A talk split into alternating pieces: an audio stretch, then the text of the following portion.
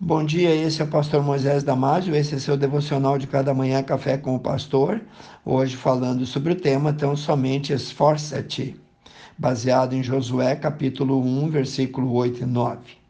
A lógica de Albert Einstein fala de um episódio em que ele presenciou de longe a atitude de um garotinho para socorrer da morte o seu amigo. Duas crianças estavam patinando num lago congelado da Alemanha, o que era muito normal naquela época do ano. Era uma tarde nublada, fria, e outras crianças brincavam despreocupadas. De repente, o gelo se quebrou e uma delas caiu e ficou presa em uma fenda que se formou.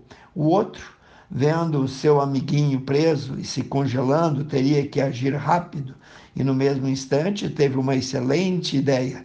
Tirou um dos patins, começou a golpear o gelo com todas as suas forças, conseguindo por fim quebrá-lo e libertar o seu amigo. Quando os bombeiros chegaram e viram o que havia acontecido, perguntaram ao menino: Como você conseguiu fazer isso? É impossível que você tenha conseguido quebrar o gelo sendo tão pequeno e com as mãos tão frágeis. Nesse instante, Albert Einstein, que passava pelo local, comentou: Eu sei como ele conseguiu. Todos perguntaram: Pode nos dizer como? É simples, respondeu Einstein. Ele fez isso porque não havia ninguém ao seu redor para lhe dizer que ele não seria capaz de socorrer o amigo.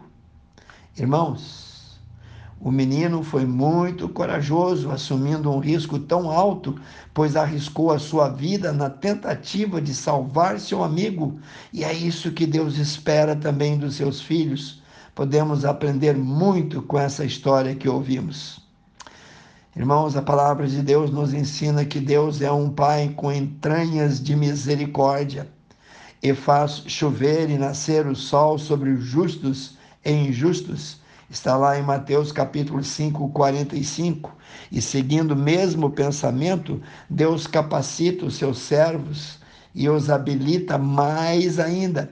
Ele também fortalece o fraco e o incapacitado, até mesmo aquele que perdeu o ânimo, que perdeu o entusiasmo, a força. Entenda, Deus não nos chamou para sermos um sucesso, mas sim para darmos sempre o nosso melhor para Ele. Em Josué capítulo 1, versículos de 6 a 9, ele diz assim: Esforça-te, Josué tem bom ânimo, porque tu farás este povo herdar a terra que jurei aos seus pais que lhes daria. E Deus continua falando: Então somente esforça-te, Josué, e tem muito bom ânimo para teres o cuidado de fazer conforme a toda a lei que meu servo Moisés te ordenou, e dela não te desvies nem para a direita, nem para a esquerda, para que prudentemente te conduzas por onde quer que andares, e não se aparte da tua boca o livro dessa lei, antes medita nele dia e noite, para que tenhas o cuidado de fazer conforme tudo quanto nele está escrito, porque então assim farás prosperar o teu caminho e serás bem-sucedido. Não te mandei eu, esforça-te, tem bom ânimo, não temas, não te espantes, porque o Senhor teu Deus é contigo por onde quer que andares. O apóstolo Paulo diz o que o Senhor lhe falou.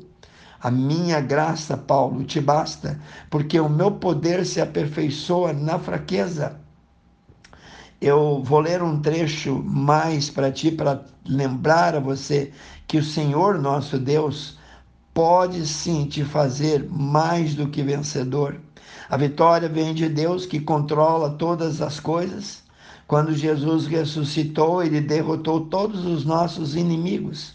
Um vencedor não precisa ser alguém blindado ou um super crente. A vitória da vida não depende apenas das nossas aptidões ou das nossas capacidades. Quem ama a Deus e obedece terá vitória sempre e vitória eterna. Vou ler para ti cinco versículos para reforçar o que eu já disse para você. Em 1 Coríntios capítulo 1, versículo 25 a 35, vou tirar cinco versículos daqui.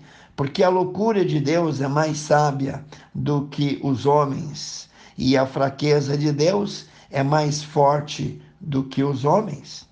Mas Deus escolheu as coisas loucas deste mundo para confundir as sábias, e Deus escolheu as coisas fracas deste mundo para confundir as fortes.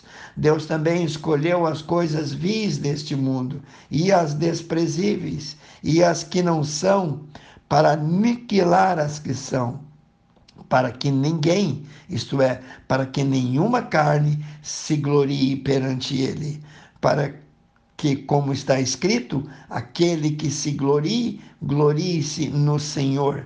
Pense nisso. Quero orar contigo, precioso Deus e amantíssimo Pai. Obrigado, Senhor, porque o Senhor nos ensina a ser fortes. O Senhor nos ensina a ter coragem.